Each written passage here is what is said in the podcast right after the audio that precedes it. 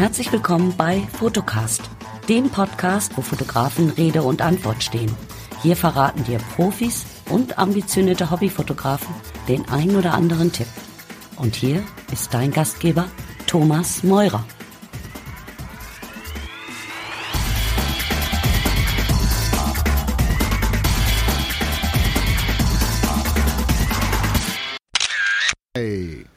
Einen wunderschönen zusammen. Herzlich willkommen zum ersten Interview im Jahr 2017 und ich möchte natürlich auch die Gelegenheit nutzen, euch auf diesem Wege ein schönes, glückliches, erfolgreiches und vor allen Dingen gesundes 2017. Heute zu Gast der Fotograf und YouTuber Sven Klügel. Guten Abend, Sven. Guten Abend, Tom. Und mein, von meiner Seite auch gleich alles Gute für euch da draußen zum neuen Jahr. Ja. Mach. Okay. Sven, ähm, ganz schnell unser kleiner Steckbrief. Deine momentane Lieblingskamera? Ähm, ganz klar die 7R Mark II. Und Dein absolutes Lieblingsobjektiv da drauf? Schwer. Schwer. Ähm, gerne das 24er, was ich habe von Minolta. Also ich habe fast nur alte Linsen. Wenn ich Makros mache, in dem Fall, weil wir es ja auch das Thema haben, ich habe das Sony Makro, was spitzenmäßig ist, das 90 Millimeter. Ähm, und ansonsten eigentlich, je nachdem, was ich fotografiere, meine ganzen alten Linsen mag ich eigentlich alle. Von 16 bis 500, kann man sagen. Okay. Und äh, Erbsensuppe oder Sterneküche? Ein Mittelweg. Erbsensuppe auch, aber es darf auch mal was Leckeres sein. Kann ich nicht sagen. Das ist, ich esse alles. okay, also aufgrund, ähm, ja, ich sage, ich möchte es jetzt mal nennen, deiner Leidenschaft, die du ja auch auf YouTube ähm, mehr als deutlich zum Ausdruck bringst, äh, sind wir heute ein bisschen beim Thema Makrofotografie. Ja. Äh, fangen wir doch einfach auch da an, wo vielleicht jetzt der geneigte Zuhörer anfangen würde, wenn er denn sich über das Thema informiert hat und auch gerne einsteigen würde in das Thema. Was würdest du einem Anfänger oder einem Beginner in der äh, Makrofotografie empfehlen?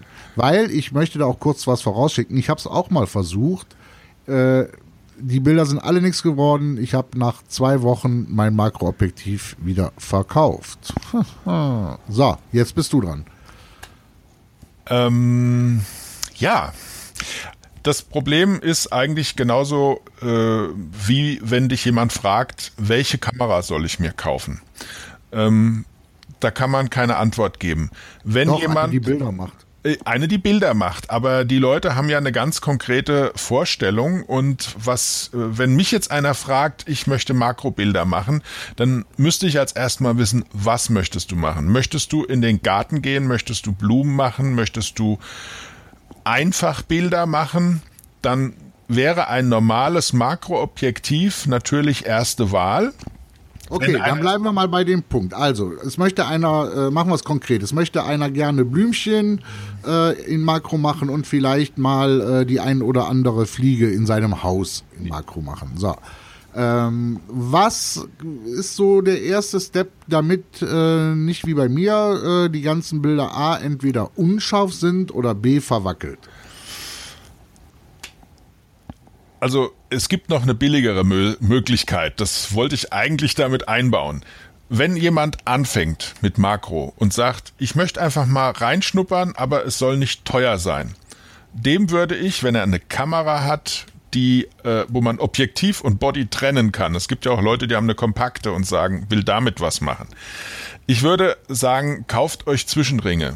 Die sind nicht so teuer und sie können verhältnismäßig viel und die muss man auch später nicht wegwerfen. Wenn man nämlich Spaß hat und sagt, ich will jetzt doch ein Makro, dann kann man das auch noch zusätzlich zum Makroobjektiv verwenden, um dann die Makroobjektive gehen meistens bis 1 zu 1 Abbildungsmaßstab und wenn man dann einen Zwischenring reinmacht, kommt man sogar noch ein bisschen weiter.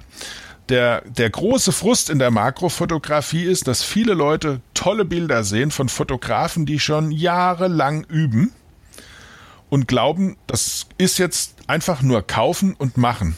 Und das ist es nicht. Es ist wahnsinnig viel Übung Ähm, also auch da, wo ich teilweise arbeite, bei 20 zu 1, ähm, ich habe an meinem Setup nichts verändert. Es war einfach nur die Übung, dass ich immer besser geworden bin und dass die Bilder. Ja, da wären wir mal konkret. Ähm, es hat jetzt einer sich dazu entschlossen, hat sich sein Makroobjektiv geholt und will jetzt üben. So, jetzt komm in die Pushen mit deinem Tipp. Licht. Ich brauche Licht, ich brauche viel Licht, weil bei einem Makroobjektiv blendet man dann eben auch ab. Man braucht aber auch eine ordentliche Belichtungszeit. Ähm, ich habe früher was mir gebastelt mit Blitz. So, stopp. Wohin wird abge, äh, äh, abgeblendet? Bis wohin? Ab wann? Also prinzipiell die meisten Objektive, das gilt auch für Makroobjektive, sind so 8, Blende 8, Blende 11, manchmal auch Blende 16. Das kommt ja auch wieder drauf aufs Motiv drauf an. Ähm, da sollte man schon hinkommen. Und da wird es selbst bei Sonnenlicht schwierig. Und ich, ähm, ja, ich würde dann schon was mit einem Blitz basteln. Und jetzt, da haben wir schon einen Punkt. Makrofotografie hat auch viel mit Basteln zu tun. Es gibt da nicht so viele Lösungen Sven, ich, von der ich muss Stange. dich jetzt wirklich unterbrechen, weil du kommst von Hölzchen auf Stöckchen. ja, ich weiß. es ist ein schwieriges Thema. Ja, und deswegen äh, wollen wir es ja auch den Leuten äh, erklären und, und den Einstieg ermöglichen. Wir können gerne daraus von aus dieser Folge vielleicht zwei, drei Teile machen von so, ich habe euch damals ja erklärt und jetzt sind wir auf dem Stand. Aber jetzt Gut. wirklich nochmal ganz konkret. Also, Fangt, ganz einfaches Beispiel. Es hat sich jemand, lass es eine Lumix, lass es eine Sony, lass es wer weiß was sein, gekauft. ja, So, hat sich jetzt, äh, ich sag mal, 90 Millimeter Makro geholt ja. möchte das Rosenblättchen fotografieren, was gerade so wunderschön ihn anlächelt. Ja. Was kann er jetzt machen für das erste Erfolgserlebnis? Nicht, Einfach und konkret. nicht zu stark vergrößern. Also nicht gleich versuchen, volle Kanne auf das Maximum zu gehen, auf 1 zu 1. Wie kann er das verhindern? Weiter weggehen. Weg? Weniger, Okay. weniger Vergrößerung, also sich rantasten, sich selber sagen, okay, ich versuche jetzt die ganze Blume aufzunehmen. Die ist in der Sven, Regel. denk dran, es sind Leute vielleicht dabei, die gerade einsteigen in die Makrofotografie. Äh, vergrößern heißt in dem Sinne Also nah ran, weg, also- also mit dem Fußzoom zurück. Einfach ein bisschen zurückgehen, dass ich die ganze Blume drauf habe. Dann habe ich, ich sollte vielleicht mal erklären, was der Abbildungsmaßstab 1 zu 1 bedeutet. Das hat nämlich auch nichts äh, mit der Kamera an sich zu tun, sondern wenn der ein Makroobjektiv, ein gutes, ja, da steht 1 zu 1 drauf. Das ist das Maximum. Das bedeutet, ein Objekt ist 1 zu 1 auf dem Chip, hat dieselbe Größe. Also wenn, wenn ich praktisch ein 26, äh, 36 mal 24er Sensor habe, Vollformat, dann ist das Bild, was ich fotografieren kann, genauso groß. Aber durch diese hohe Vergrößerung wird es sehr schwierig. Wenn ich also weiter weggehe, ich sage jetzt mal 1 zu 5, dann ist das Ganze viel einfacher. Mit dem Scharfstellen, mit der Tiefenschärfe, die ist größer und ich habe einfach mehr Erfolge. Und dann sagt man, okay, jetzt gehe ich näher ran, jetzt möchte ich nur ein Blütenblatt haben. Und, und dann ist natürlich wichtig, das muss man auch wissen, man hat keine Tiefenschärfe. Wenn man also eine Blume oder ein, Blatt schräg fotografiert, dann ist das an einer Stelle scharf. Man sollte also etwas fotografieren, was möglichst plan ist. Und plan heißt im Bezug auf den Sensor, wenn ich was schräg fotografiere, habe ich nur eine Stelle scharf, weil die Tiefenschärfe so gering ist. Also möglichst sich direkt über die Blume stellen, dann ist die Wahrscheinlichkeit sehr hoch, dass ich sie scharf habe. Wenn ich schräg fotografiere, ist nur praktisch eine, eine Ebene scharf. Kam das an? Ähm, für Fragen, falls es nicht ankam, einfach in die Kommentare reinschreiben. Sven guckt mal regelmäßig vorbei und beantwortet dann die Fragen. Zum Beispiel. Sven, wie bist du denn überhaupt? Äh, also, pass auf, ähm, wir sagen es ganz einfach. Also, um es einfach zu halten, sich von hinten nach vorne rantasten und immer weiter üben damit. Ja. Manuell oder Autofokus? Kommt aufs Motiv drauf an. Blume, wir sind immer noch bei unserem Rosenblütchen. Normalerweise Autofokus. Das sollte gehen. Man muss halt äh, auch gucken, wo stellt die Kamera scharf und ist es das, was ich scharf haben möchte. Ähm, bei der Canon früher war das so, du hast ja diese Sensorpunkte, die du halt dann zum Zielen auch einstellen konntest, dass du zum Beispiel den mittleren nimmst und dann hat die Kamera auch an der Stelle scharf gestellt. Jetzt bei meiner Sony kann ich ja theoretisch ein bestimmtes Feld, eine bestimmte Ecke von diesem ganzen Sensor definieren und kann sagen, da möchte ich die, Scharf, die Schärfe haben. Und ähm, dann sehe ich auch, dass die Kamera in der Ecke scharf stellt, wenn ich das Makro nehme. Ich fotografiere ehrlich gesagt meistens dann auch von Stativ aus und fokussiere lieber manuell und benutze die Fokuslupe, dann bist du einfach noch mal genauer oder du hast einfach mehr Gefühl, willst du es da haben oder willst du da die, Schar die Schärfe haben? Also eigentlich ähm, kann man doch sagen, ähm, Stativ ist sowieso äh, Must-Have oder nicht in der Makrofotografie. Ja, wenn man jetzt auch dann ohne Blitz arbeitet, wenn man zum Beispiel jetzt zu Hause eine Blume fotografieren will, dann kann man ein Stativ nehmen, hat dann vielleicht eine lange Belichtungszeit, aber die Blume wackelt ja nicht ja, dann hat man einfach mehr Ruhe. Also wenn man sich eine Blume mal mitnimmt, das ist besser, als wenn ich draußen bin bei Windstärke 4 und alles wackelt. Dann kann ich keine Makrobilder machen. Ähm, das ist vielleicht am Anfang auch ein bisschen schwierig. Also es gibt wirklich Leute, die sagen, von 100 Bildern, die sie machen, ist vielleicht eins gut. Und das ist der zweite Tipp. Makrobilder, da macht man nicht ein Bild und geht weiter, sondern man macht vielleicht zehn Bilder. Gerade wenn man freihand irgendwo in der Natur ist, ohne Stativ oder sich etwas ein bisschen bewegt, lebende Fliege, dann mache ich nicht nur ein Bild, dann mache ich 20, 30, 40. Und wenn dann ein gutes dabei ist, wo die Schärfe an der richtigen Stelle ist, zum Beispiel bei Tieren sollte immer ein Auge scharf sein, genau wie beim Menschen. Äh, wenn man Menschen fotografiert, ähm, und dann mache ich nicht nur ein Bild und ich schmeiß lieber 100 weg und habe ein gutes, als dass ich gar nichts habe. Das kann nämlich auch passieren. Auch mir. Immer noch. äh, wie hast du denn deine Leidenschaft für die Makrofotografie gefunden? Wie bist du denn dazu gekommen? Ähm, also ich fotografiere seit 37 Jahren und irgendwann in den 80ern hatte ich mir für meine Minolta einen Balken, das ist so eine Ziehharmonika, wo wir praktisch durch Verschieben die Vergrößerung einstellen können, gekauft und den hatte ich auch noch natürlich, wo ich mit Canon fotografiert habe. Und ich kam dann auf die Idee, den irgendwie zum Versuchen auf meine Canon drauf zu machen. Der war ja für Minolta und ich habe dann einen Adapter da drauf geklebt, weil ähm, da gibt's nichts Direktes. Ähm, und dann habe ich angefangen im Urlaub und da habe ich gemerkt, das macht mir Spaß. Und dann kam mein erstes richtiges Makroobjektiv, das 150er von Sigma für die Canon. Und da habe ich dann viel, viel mehr gemacht. Aber so fing das an. Äh, und das geht halt digital viel, viel besser als früher auf Film. Ich habe früher auf Film, ich glaube, ich habe zehn Bilder mit dem Balken gemacht. Hat damals 300 Mark gekostet. War viel Geld für mich in den 80ern. Und ähm, so bin ich da wieder zur Makrofotografie gekommen im Digitalen und ja, dann geht es halt irgendwann weiter und ja, größer.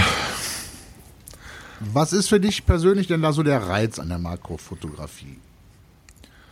Man sieht Dinge, die man so nicht sieht. Also selbst wenn man nur bis eins zu eins geht, äh, man sieht das mit dem Auge so nicht. Das Bild wird ja dann noch mal größer auf dem Monitor. Ich habe ja gesagt, eins zu eins bedeutet auf dem Sensor wenn ich jetzt das, das Bild auf einem Monitor mache, dann ist das ja schon 20 mal, 50 mal größer. Und du siehst dann plötzlich Sachen an der Fliege, die Facettenaugen, die ganzen Härchen, äh, bei einer Blüte, den, ähm, den Pollen, ähm, den, den Stempel, wenn die Blütenpollen da drauf sind. Äh, ich weiß nicht, ob du die Bilder mal gesehen hast. Lieblingsblume diesbezüglich ist eine Glockenblume. Ja, das sieht gigantisch aus. Es wären da Kristalle drauf. Ja. Ähm, und wenn du da mal angefangen hast, dann machst du das einfach. Und jetzt, dadurch, dass ich ja meine, ich sag mal, Supervergrößerungen ähm, zu Hause mache, dann kann ich jetzt auch, wenn, wenn wir das hier fertig haben, habe ich vor, eine Makroaufnahme zu machen. Ist ein bisschen aufwendiger und aber das mache ich zu Hause. Da brauche ich nicht rausgehen. Ja. Ähm, wo holst du dir denn die Motivation äh, raus, äh, eben genau das, ähm, diese, diese teilweise ja auch recht äh, aufwendigen Aufbauten zu machen. Also ich muss ganz ehrlich sagen, wenn ich mehr als sechs Teile zusammenschrauben muss für ein Bild, habe ich da schon, habe ich persönlich ja schon keinen Bock mehr drauf. Das ist Ehrgeiz. Das ist ja Ehrgeiz. Man will ja, also im, das, das habe ich ja auch gesagt, wenn man anfängt und schaut sich Bilder an, dann hat man ja irgendwie den Wunsch, auch dahin zu kommen so, ich habe ja, mache ja jetzt auch viel mit Mikroskopobjektiven, also eine ganz andere Liga. Ja.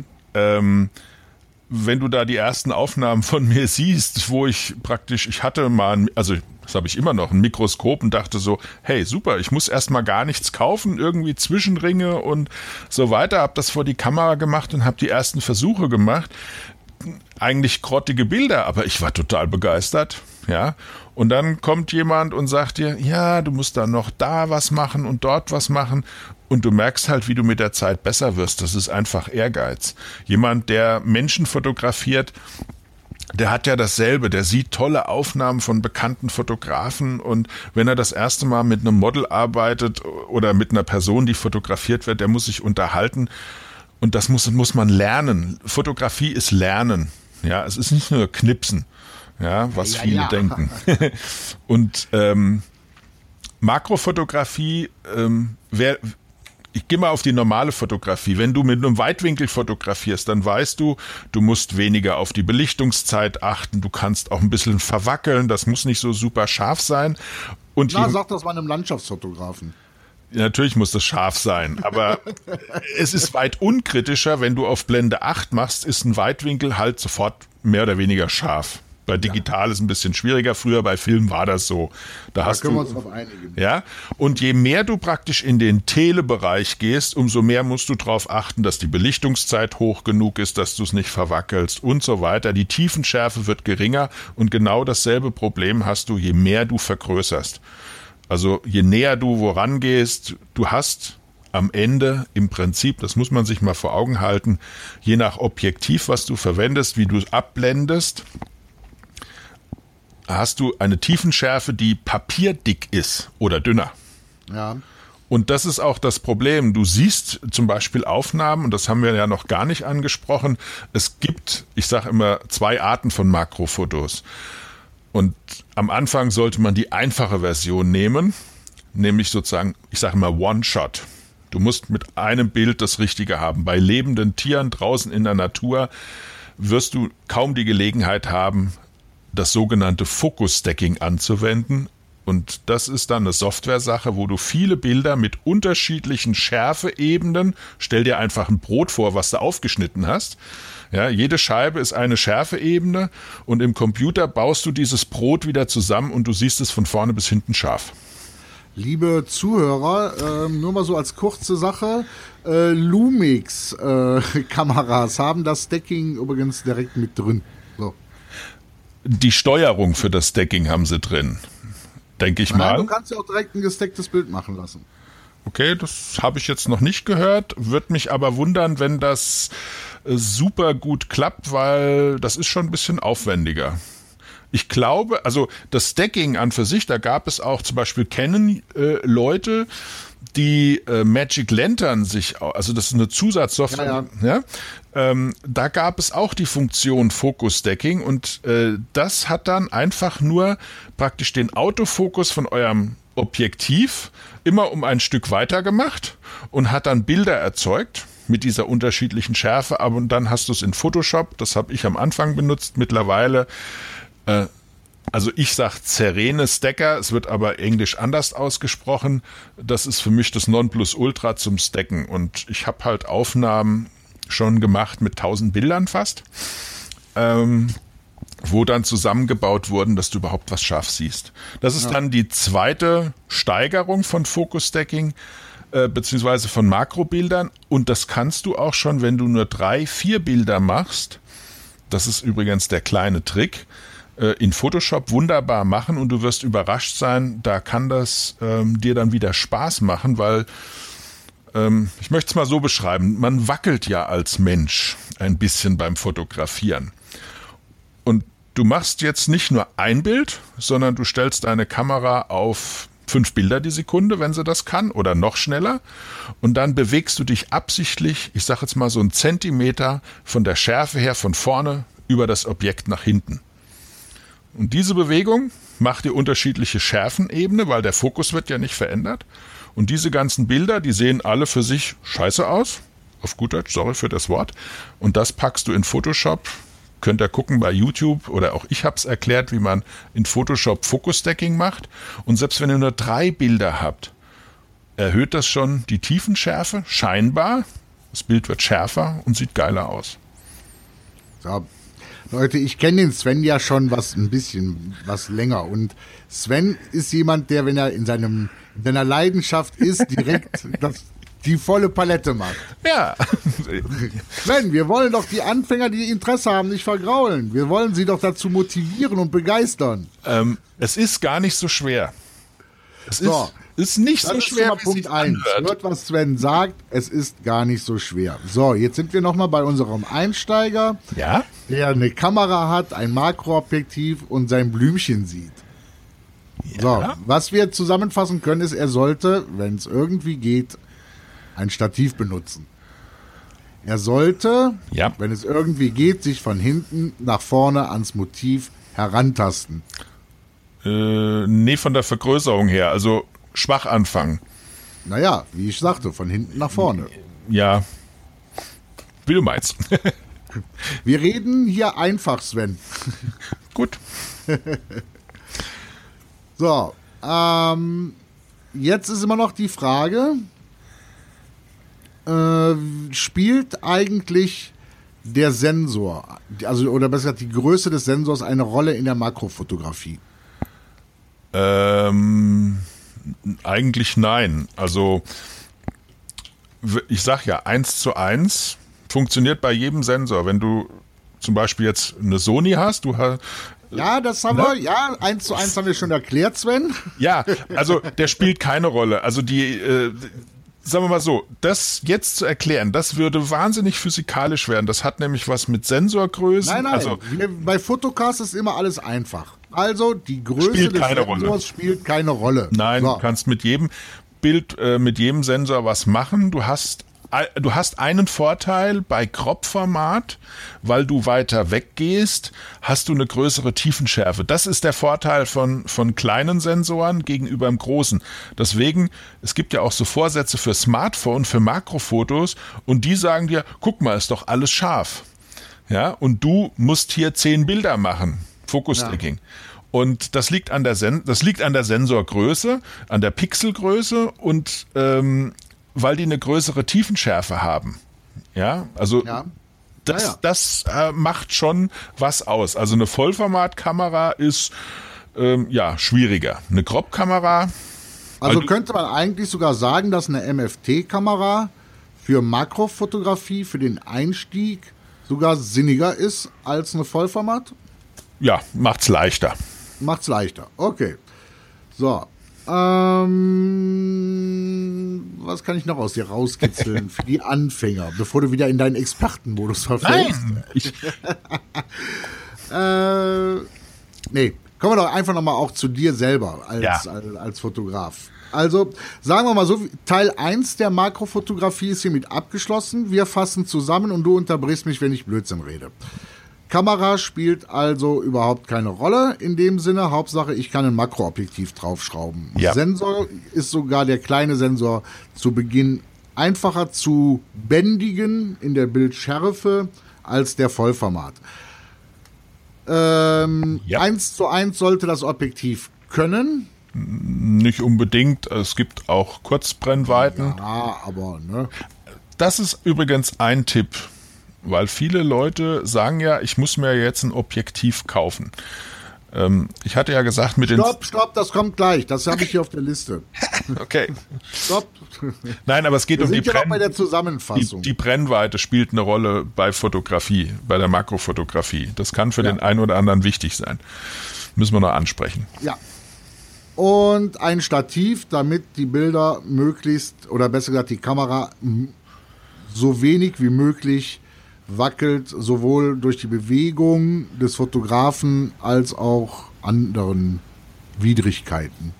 Ja. Dann sollte man rausgehen, um das Frustpotenzial äh, so gering wie möglich zu halten, wenn wenig Wind ist, wenn wir bei unserem Blümchen bleiben. Ja. Ähm, ja, das für den Einsteiger war es das eigentlich. So, jetzt kommen wir noch zum Thema Brennweite. Ähm, ich weiß nicht, ob du es mal gemacht hast, aber wenn du so mit einem Finger in Richtung von zu einer Fliege gehst, irgendwann haut sie ab. Das nennt man Fluchtentfernung. Richtig. Und wenn du ein, du kannst sehr günstige Makroobjektive kaufen, ich sag mal mit 50 Millimeter Brennweite, dann ist die Fluchtdistanz immer unterschritten, wenn du zum ja. Beispiel auf 1 zu 1 bist. Ja. Deswegen sollte man sich äh, eher 100 und wer, wer, eh Geld ausgeben will, weil er sagt, das macht mir Spaß, 150 Millimeter Makroobjektive kaufen. Es gibt auch 180 Millimeter, kosten noch mal ein Stück mehr.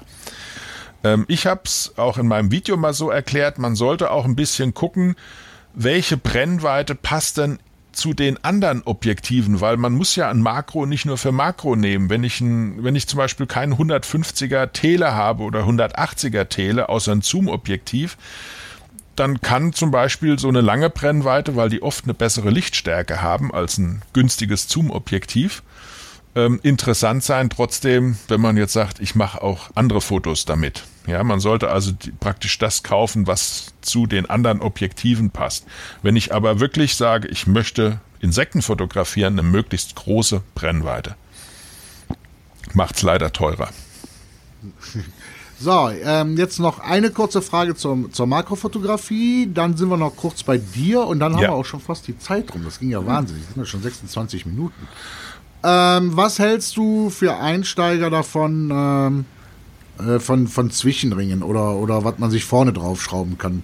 Was hältst du von so einem Zeug? Zwischenringe habe ich selber benutzt haben den, haben den Vorteil, dass man sie auch anderwertig verwenden kann. Zum Beispiel, wenn man. Ja, interessiert nicht. Ja oder nein zwischen. Ja. es gibt, ja, ich wollte erklären, warum man sie auch später verwenden kann. Also, das ist, die sind in der Regel günstig. Man muss nur ja. gucken, die müssen natürlich Kontakte haben, weil die modernen Kameras brauchen ja alle da eine Blendensteuerung oder auch der Autofokus. Wenn man alte Objektive verwendet, kann man auch ohne haben. Geht auch theoretisch. Und ähm, mit äh, Linsen, also Linsen vorne dran, habe ich äh, keinen Vertrag je gehabt. Also ich habe nie äh, irgendwas gekauft in der Richtung. Es gibt Leute, die machen damit Superbilder und es gibt Leute, die sagen, hat bei mir nicht funktioniert. Du baust halt ein optisches Element vor dein Objektiv und das heißt nicht unbedingt, dass die beiden gut zusammenspielen.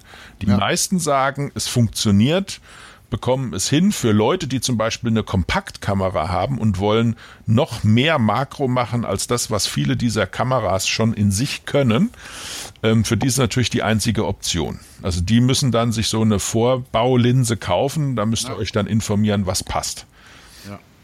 Und das nächste wäre dann halt ein Makroobjektiv und dann gibt es auch noch für einige Kameras sogenannte Lupenobjektive. Das sind reine Makroobjektive, damit denen kann man nichts anderes machen.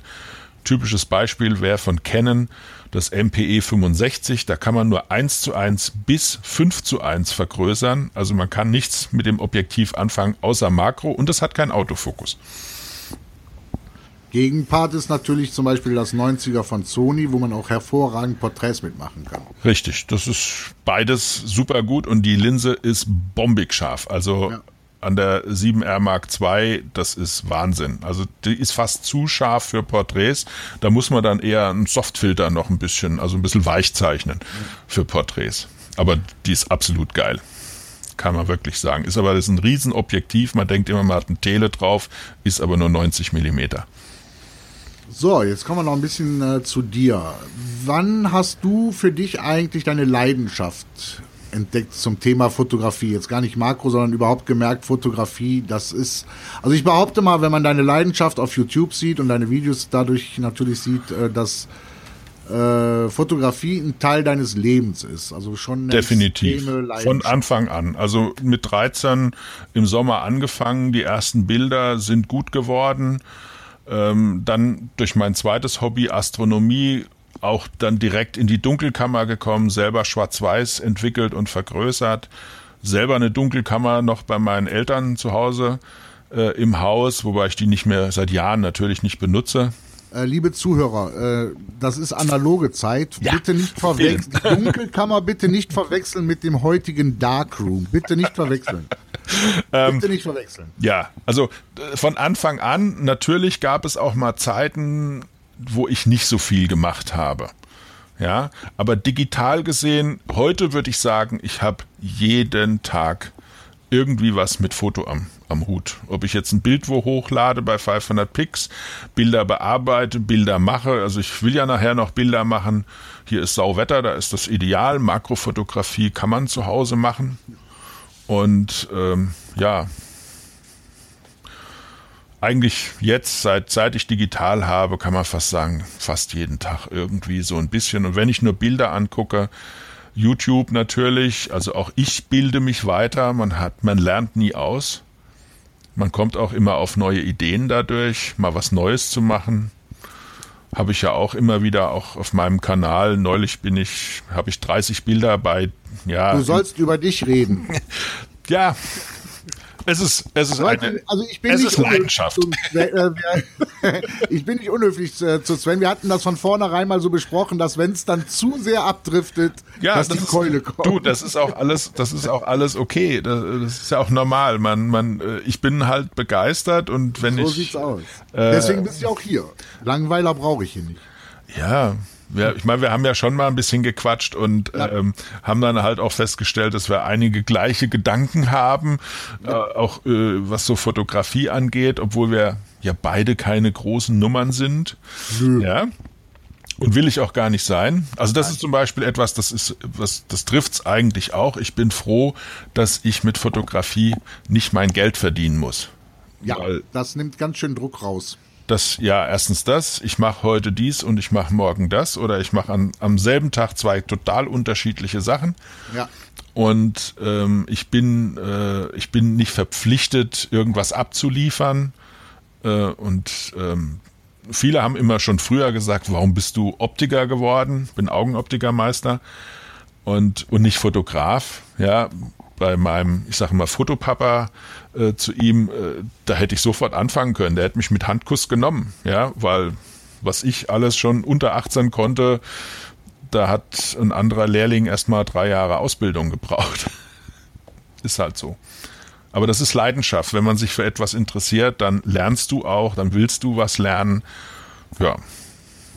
ja weil ich kenne also nicht viele Fotografen, ähm, die wirklich ähm, davon leben können, wenn sie wirklich nur das fotografieren, was sie selber als fotografische Leidenschaft haben.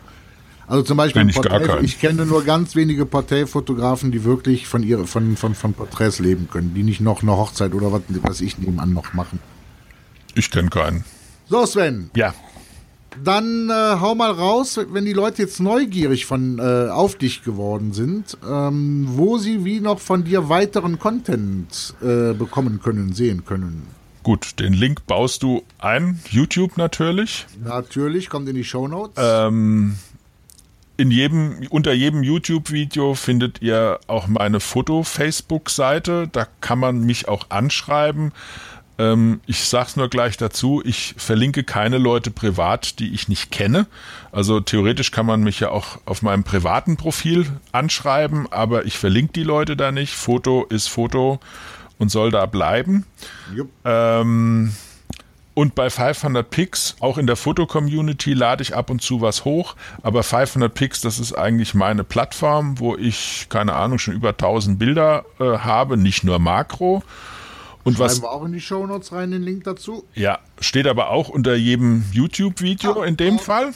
Und was ganz wichtig ist, auch für YouTube, weil viele Leute sagen, oh, das ist ja totales Kuddelmuddel, benutzt die Playlisten. Wer Makrofotos bei 500 Pix sehen will, da gibt es Ordner, wo halt Makros drin sind oder diese hohen Makros, die ich mache. Mittlerweile komme ich auf 40 zu 1. Ähm, recht gut. Es kommt immer aufs Motiv drauf an.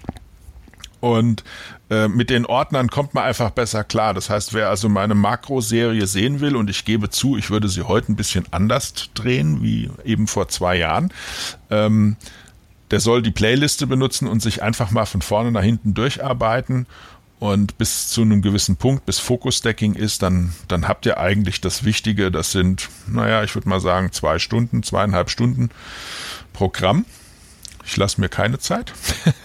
nee, ich, mach, äh, ich lasse mir Zeit und mache nicht schnell, weil viele YouTuber wollen ja unter zehn Minuten bleiben. Versuche ich mittlerweile auch. Ich gebe es ja zu. Aber es ist schwer. Aber ich lasse mir Zeit und ich hoffe, ich erkläre alles. Und alles, was ich da zeige, habe ich praktisch auch selber ausprobiert. Ganz wichtig. Also Leute, ihr seht, zu, äh, der Sven schafft es wirklich aus, äh, geht auf meine Makro-Playliste auf YouTube, schafft Sven es tatsächlich ein Plädoyer für die Ordnung im Online-Segment. Aber das ist auch gar nicht böse gemeint, so ist Sven nun mal. Und Sven ist wirklich, ich sage das jetzt hier auch ganz offen, äh, sowas von ein herzensguter Mensch. Äh, ja, und das äh, finde ich ist jetzt ein ganz tolles Schlusswort von mir. Eigenlob. Gut. Dankeschön. Oh, jetzt werde ich Vielen roh. Dank für deinen ersten Besuch und ich denke, äh, wir beobachten mal ein bisschen äh, die Reaktion auf Makro. Ja. Und äh, vielleicht kommen ja nochmal Fragen. Wir können äh, eine FAQ-Sendung zum Thema Makro machen mit dir.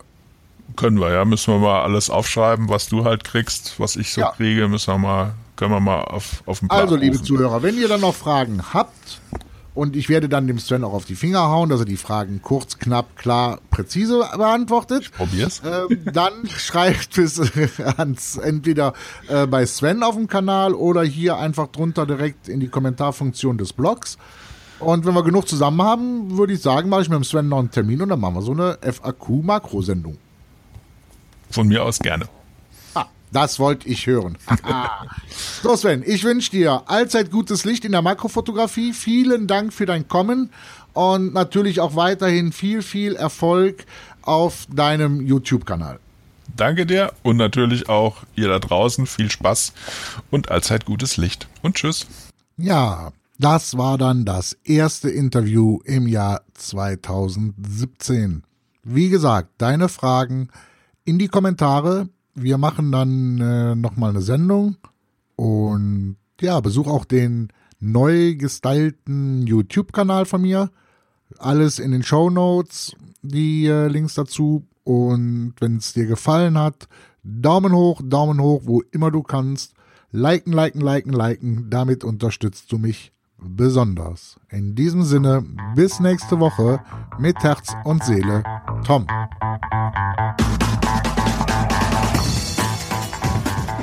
Und das war's leider schon wieder für heute. Wenn dir diese Episode gefallen hat, dann bewerte doch Fotocast mit 5 Sternen natürlich bei iTunes oder schreib einen Kommentar auf https fotocast.fotocast.fotografie. Und natürlich ist Teilen gerne gewünscht. Tschüss, bis zur nächsten Folge.